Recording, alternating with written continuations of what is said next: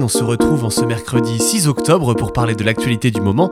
On a aujourd'hui un invité important, il s'agit du sénateur du Nord Éric Boquet, que j'ai pu avoir en ligne ce matin et qui nous a parlé des Pandora Papers. Et en fin d'émission, nous aurons une revue de web, comme chaque mercredi. Avant d'entendre l'interview avec euh, Éric Boquet, je vous propose de passer en revue l'actualité du jour.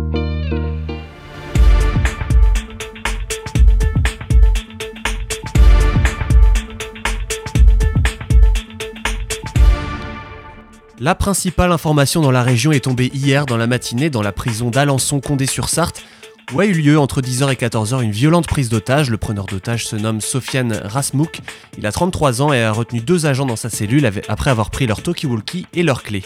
Il était condamné à perpétuité et cela faisait un mois qu'il était en prison. La dernière prise d'otage dans cette prison a eu lieu il y a deux ans. Elle avait été précédée d'une attaque terroriste qui avait eu lieu trois mois plus tôt. En fin d'après-midi, quelques heures après cette prise d'otage, le ministre de la Justice, Éric Dupont-Moretti, s'est rendu sur place pour rencontrer les surveillants.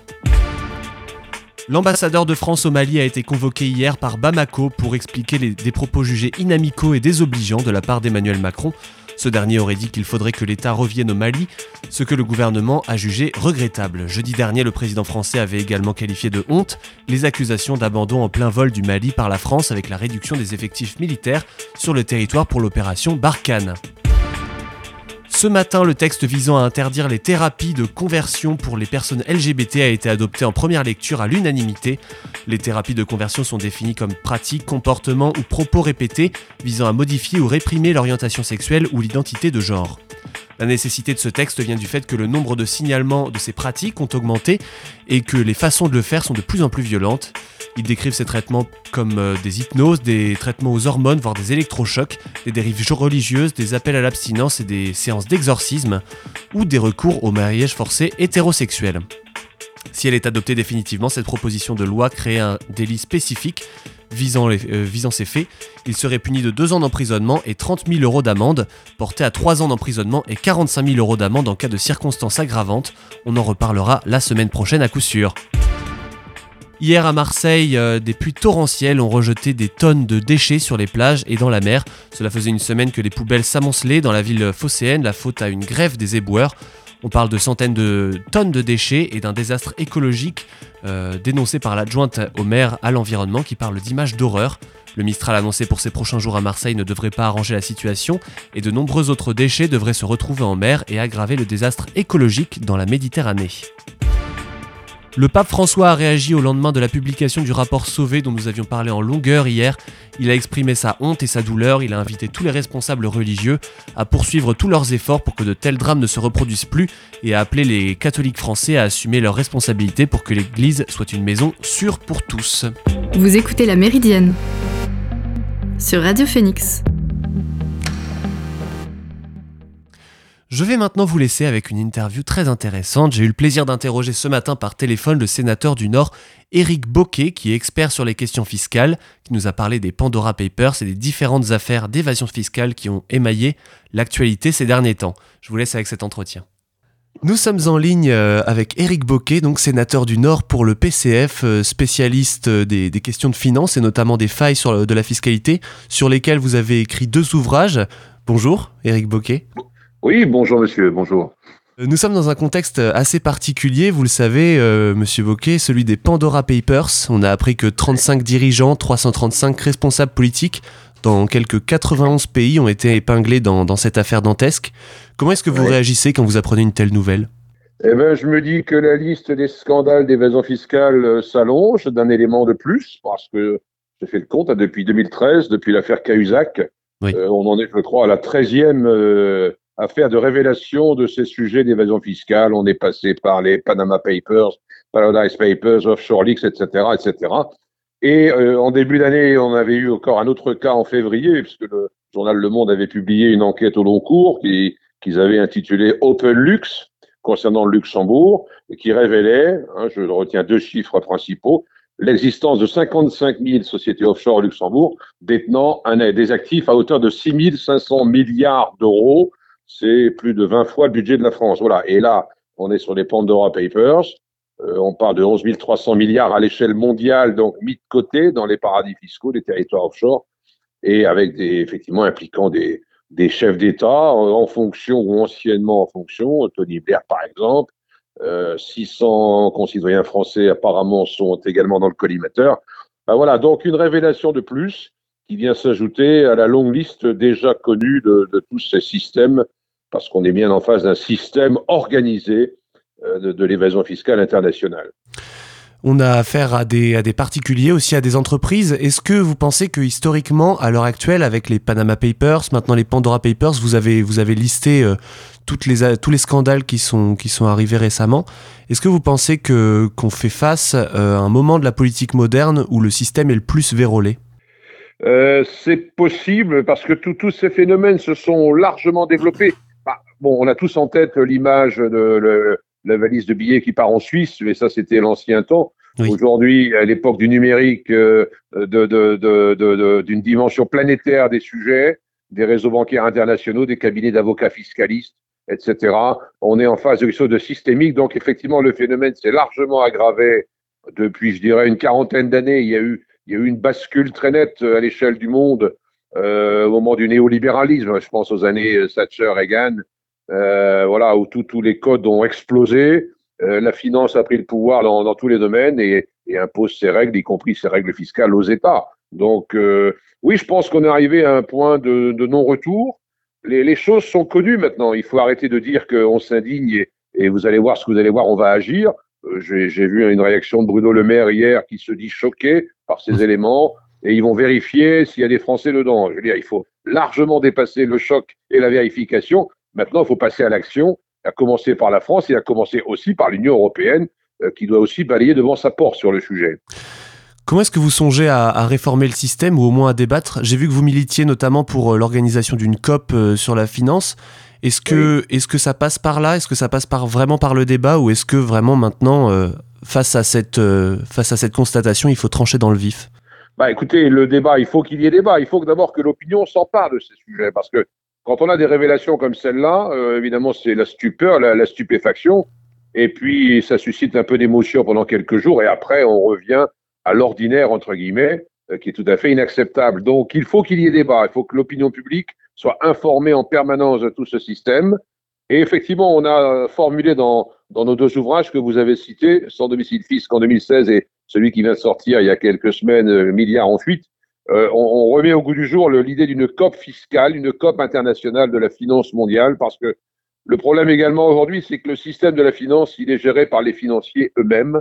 Et donc, euh, il suffira pas que les G7, les G20, l'OCDE, qui rassemble 38 États, euh, s'emparent seuls de ce sujet.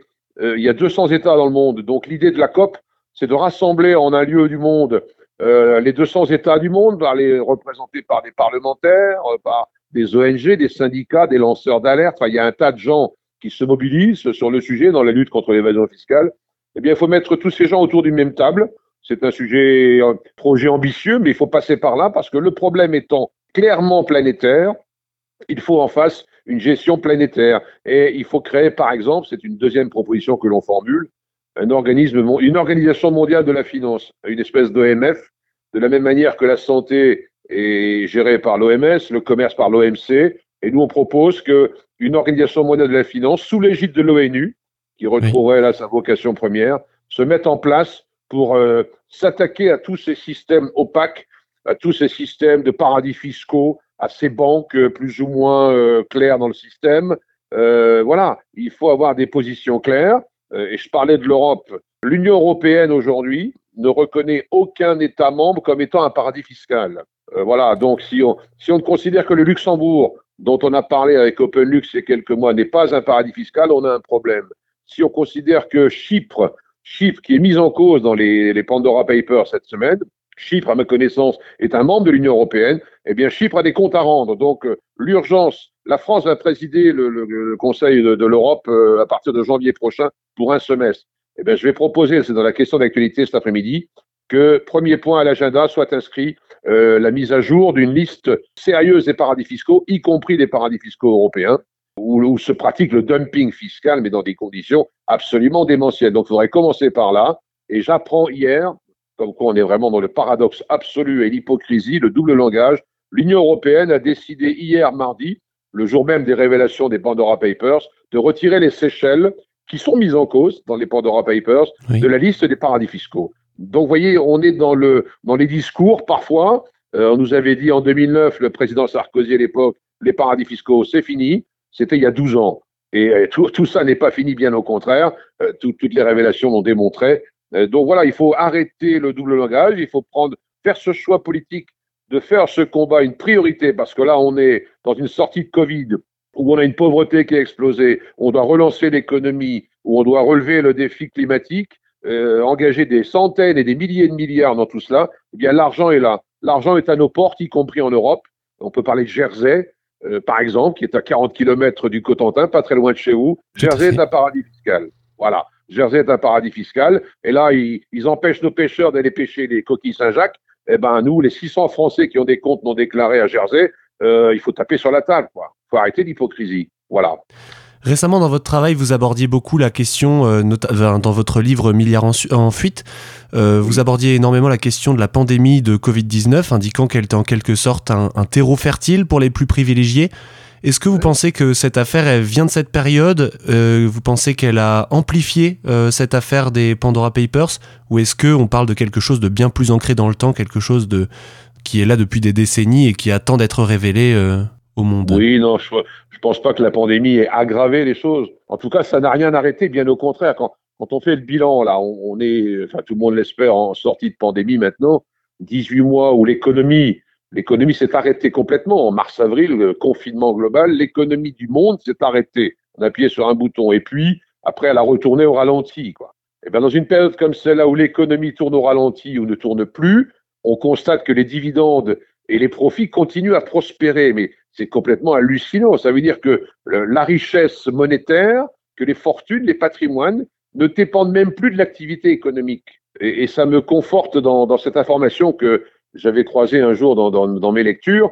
C'est-à-dire que sur l'ensemble des transactions financières qui ont lieu dans le monde, tous les jours, hein, que, tous les jours, et ça n'arrête pas, c'est 24 heures sur 24. Mmh. Quand on dort à Hong Kong, on est réveillé à Paris et on va se réveiller à New York, quoi. Mais la planète financière tourne 24 heures sur 24. Eh bien, sur l'ensemble de ces transactions financières mondiales, il y en a moins de 2%, moins de 2% qui ont un lien avec l'économie réelle, c'est-à-dire ah la production de, de, biens et de services pour l'humanité, quoi. Tout le reste, tout le reste, c'est de la spéculation, c'est de la bulle, c'est l'argent auto-centré, la finance qui tourne sur elle-même, etc., etc.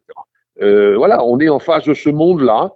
Euh, il faut le savoir. Il faut pas s'y résigner. Il n'y a rien de fatal dans tout ça. Tout cela a été organisé euh, en douceur euh, depuis quelques décennies par tous les, tous les acteurs, hein, les, les, les, les, grandes banques, les, cabinets de conseil, euh, etc. Euh, voilà, c'est un système qu'il faut contester et démanteler clairement. Quoi. Et les paradis fiscaux font partie de ce système. Parce que les paradis fiscaux, c'est d'abord un moyen évidemment d'échapper à l'impôt, ce qui est absolument scandaleux.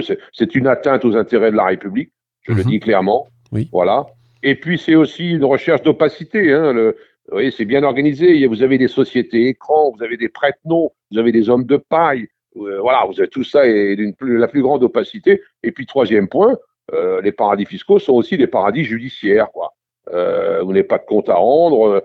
Faites l'expérience. Vous prenez votre smartphone. J'imagine que vous en avez un. Mmh. Vous allez sur un site, par exemple SFM Offshore, et vous allez avoir le catalogue, la liste des territoires qui vous sont proposés pour créer une société, ouvrir un compte en banque. Vous désignez, euh, vous désignez un prête-nom, vous désignez un directeur, on vous fournira le cachet de l'entreprise, ah et puis c'est tout. de façon très, très transparente pour le coup. Ah, c'est hallucinant. Regardez, SFM Offshore, mais il y en a plein d'autres. Euh, vous pouvez créer depuis chez vous, et personne n'en saura rien, une société, ouvrir un compte en banque aux îles Vierges britanniques, par exemple. Donc euh, voilà, tout cela est connu, tout cela est connu. Il faut mettre les pieds dans le plat, il faut s'attaquer au sujet. Une facilité déconcertante ouais, pour, euh, pour créer une société offshore. Euh, il y a deux semaines, vous avez dit que le, alors que le scandale n'était pas encore d'actualité, que le bilan Macron était bien maigre en termes d'évasion fiscale. Est-ce que vous pensez que ce sera un, un, enjeu de la prochaine élection présidentielle et que, et que vraiment les, les citoyens pourront s'attaquer un petit peu aussi à, à ce sujet autour des différents candidats? Écoutez, au lendemain de l'élection de Macron en 2017, mon frère et moi avions adressé un courrier au président nouvellement élu pour attirer son attention sur ce sujet. Voilà, nous étions un an après la parution de notre bouquin et on s'est dit il faut que ce sujet soit dans la campagne présidentielle. D'ailleurs, on a joint ce courrier en annexe au bouquin que vous avez cité, Milliards en fuite, qu'il est à la fin.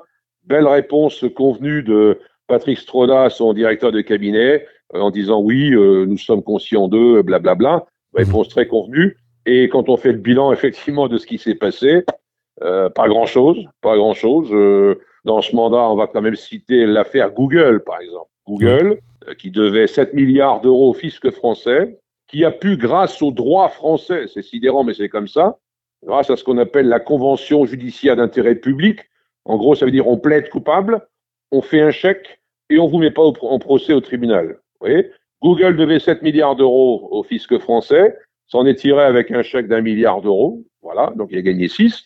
Et puis là, on apprend il y a quelques semaines que Google allait aider Bercy à repérer les gens qui ont construit des piscines sans déclarer, euh, à l'administration. Enfin, on se fiche du monde, quoi. On est dans l'hypocrisie absolue. Autre exemple, euh, Darmanin, qui était à l'époque euh, ministre des comptes, des comptes publics et du budget, avait lancé l'idée de créer un observatoire de la fraude fiscale. Excellente idée. Cet observatoire n'a jamais vu le jour. Il nous a expliqué en commission des finances, c'était fin 2018, que l'observatoire dont il avait annoncé la création en septembre 2018 n'avait pas encore été mis en place parce qu'il n'avait pas trouvé de président pour le gérer. Alors ça m'a paru absolument hallucinant et ça a été confirmé par un article des Échos. Et donc j'ai envoyé un courrier à M. Darmanin pour dire que j'étais moi candidat à la présidence à titre bénévole. M. Darmanin m'a reçu et puis ça s'est arrêté là quoi. Aujourd'hui, cet observatoire de la lutte contre la fraude fiscale n'a pas été créé. C'était un effet d'annonce. On a fait beaucoup de com, comme d'habitude, beaucoup de mousse. Et puis aujourd'hui, il n'existe pas. Alors que c'est l'un des outils qui permettrait d'associer là aussi des parlementaires, des lanceurs d'alerte, des ONG, des syndicats, etc.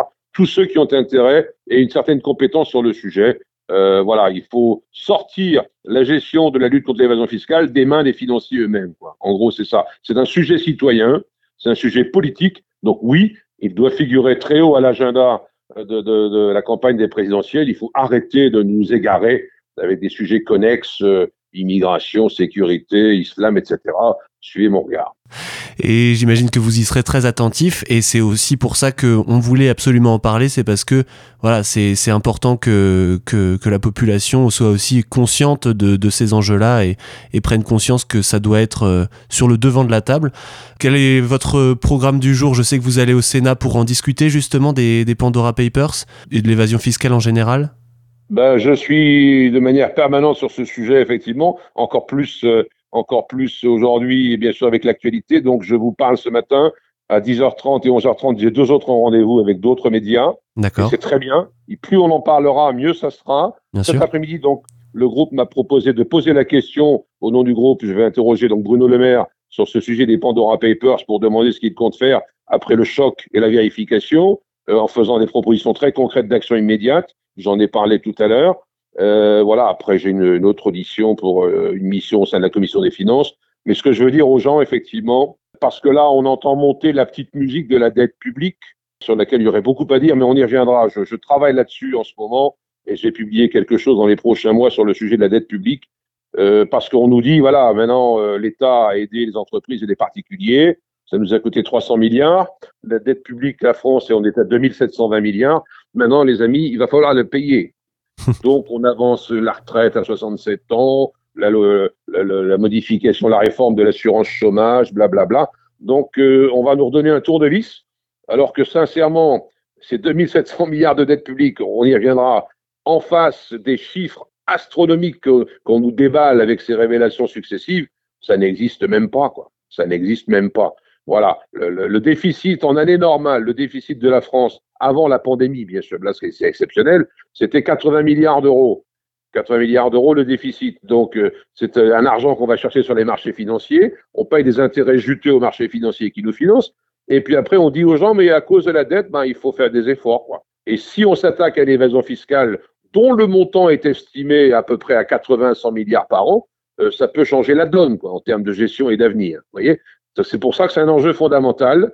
Il faut, oui, il faut tous s'y mettre. C'est un sujet citoyen, donc tout ce qui peut euh, contribuer à, faire partager ce sujet à l'ensemble de nos concitoyens qui se désespèrent et qui désespèrent de la politique pour des raisons malheureusement qu'on peut, comprendre, a fortiori quand des, politiques de haut niveau se retrouvent mêlés à des affaires d'évasion fiscale, Cahuzac, DSK et compagnie. Enfin, voilà, il faut sortir de ça. Il y a un danger, il y a un piège, la solution, c'est pas Zemmour, c'est pas Le Pen, c'est pas Macron, c'est s'attaquer à l'argent pour mettre en place une société qui tienne debout, quoi.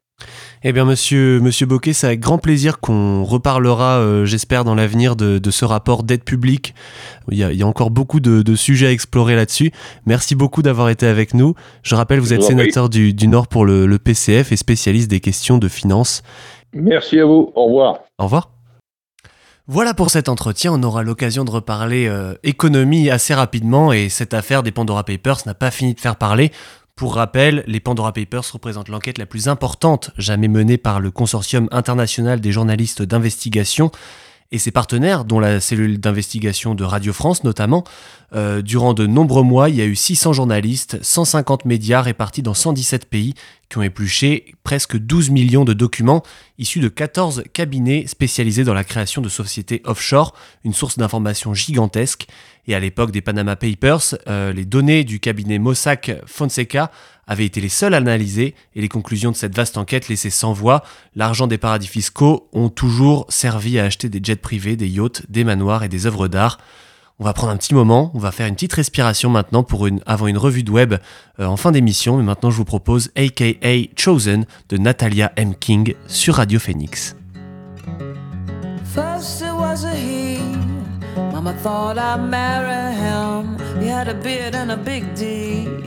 That's the way I grind back then. But life is too short and love is too sweet to hurry up and make up your mind. I was a misconnected dot. I was the bottom misread line. I was, I was, I was, I was.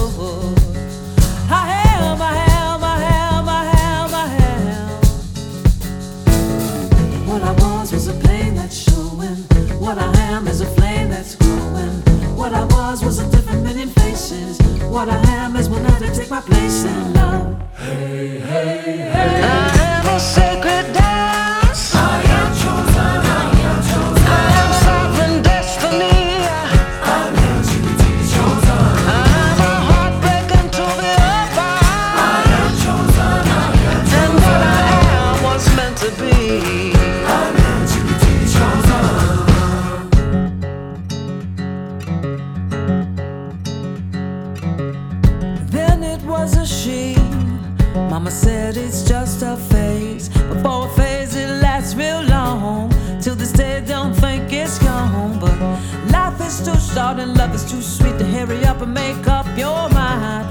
I was a misconnected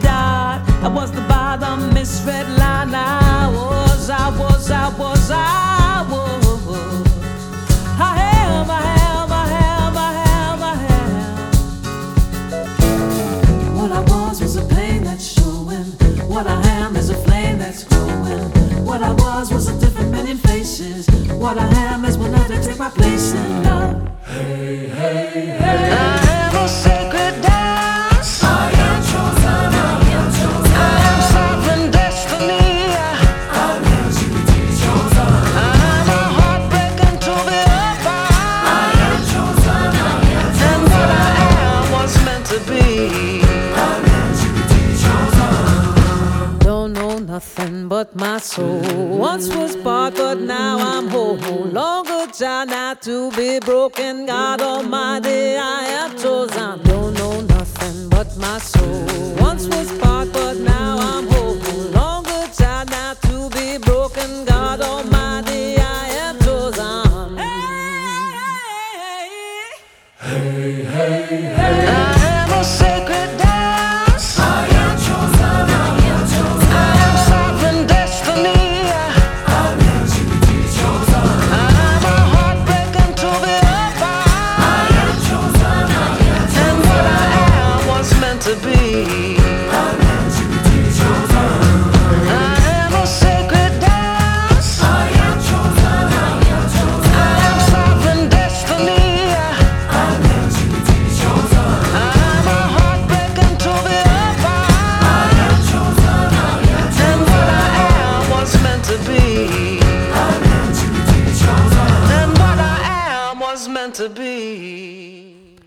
C'était AKA Chosen de Natalia M. King. Vous êtes toujours sur la Méridienne et je vous propose, comme chaque mercredi dans la Méridienne, une petite revue de web. Je viens d'avoir une information qui mérite la une. Écoute l'article de Télérama, il est super. Bah, si je fais journaliste, c'est évidemment pour être célèbre. Cette semaine, il y a trois articles qui m'ont particulièrement tapé dans l'œil. Je vous recommande d'abord une enquête menée par le Courrier International sur la Transdiestrie, une, une, pratique très importante dans cette région séparatiste de la Moldavie. Il s'agit de la culture des esturgeons beluga albinos et plus particulièrement de leurs œufs. Il s'agit d'un caviar doré qui est un mets extrêmement rare dont le prix tourne autour de 17 000 euros le kilo. L'histoire de l'entreprise Aquatir qui maintient ses esturgeons dans des bassins de leur ferme piscicole est racontée, elle est assez folle. Alors qu'ils achetaient leur premier cheptel en 2006, ils sont tombés sur 20 bébés beluga albinos, qui est l'esturgeon le plus rare du monde. 15 ans plus tard, ils sont presque prêts pour la première récolte prévue pour 2022, car il a fallu les élever, les nourrir et les choyer pour pouvoir profiter du trésor qu'ils vont produire. La méthode pour récolter ces œufs sans tuer les esturgeons est également détaillée. Cette entreprise est bien sûr une grande chance pour la Transniestrie qui s'est faite connaître récemment grâce à leur club de football, le shérif Tiraspol, qui a battu le Real Madrid dernièrement. Et c'est une manne financière qui pourrait être importante puisque les esturgeons beluga albinos peuvent vivre plus de 100 ans. Très bon article donc que je vous conseille et que vous pouvez retrouver gratuitement sur le site du courrier international. Sur le site de France Info maintenant un dossier très intéressant sur la sortie du film attendu de ce mois d'octobre, Mourir peut attendre, le dernier James Bond incarné par Daniel Craig. Euh, France Info, sous la, plume de, de, Pierre Godon, fait le portrait d'un certain Dusko Popov, un agent double euh, au service de Sa Majesté, mais pas que. Il a longtemps laissé entendre qu'il avait inspiré Ian Fleming pour l'écriture de ce personnage, et en effet, en regardant sa fiche descriptive, au MI5, les services secrets britanniques, on se rend compte que sur de nombreux points, l'agent serbe ressemble beaucoup au personnage bien connu des cinéphiles. Il est fait le récit de quelques-unes de ses missions qui seraient similaires aux missions de Bond, et quand il publie son autobiographie en 1974, on peut voir qu'il laisse planer cette légende et, que, et veut que les médias l'élèvent en héros. Dans la réalité, on peut voir également que les deux personnages ne sont finalement pas aussi similaires que cela, le personnage de Fleming ayant beaucoup plus de traits héroïques et reste bien affiné par rapport à Popov qui est beaucoup plus tête brûlée et a moins de qualité de loyauté. Reste ce que cet article est très intéressant à lire et le parallèle entre cet espion et le personnage de fiction que l'on connaît tous est à découvrir. Vous pouvez voir ça sur le site France Info et c'est brillamment écrit par Pierre Godon. Enfin, le Huffington Post revient sur la Fashion Week qui a lieu en ce moment à Paris, avec l'irruption dans le défilé Louis Vuitton de militants de l'association Extinction Rebellion, une association de lutte contre le dérèglement climatique. Euh, on peut voir une, affiche qui est déroulée par une militante de ce mouvement. Overconsumption equal extinction, surconsommation égale extinction. On peut voir sur cet article des vidéos de ce moment et de l'évacuation des militants qui exige euh, euh, du gouvernement d'imposer une réduction immédiate des niveaux de production dans le secteur euh, du textile alors que 42 vêtements par habitant ont été commercialisés en France en 2019. Un article très intéressant qui revient sur la Fashion Week de façon différente que simplement l'aspect mode, mais aussi par les débats que ce genre d'événement procure. Je vous conseille donc d'aller retrouver cet article sur le site du Huffington Post. Allez faire un petit tour donc sur le site du Courrier International, de France Info et du Huffington Post si vous avez un petit moment pour faire un peu de lecture. C'est sur cette revue de web que se termine cette émission de la Méridienne. J'ai passé une, demi-heure très agréable en votre compagnie. Je remercie encore Eric Boquet d'être intervenu et je remercie Alan à la technique. Si vous avez loupé ce moment, n'hésitez pas à aller sur phoenix.fm pour réécouter en podcast cette émission. Bonne journée à tous. On se retrouve demain à 13h pour une émission bien chargée. Salut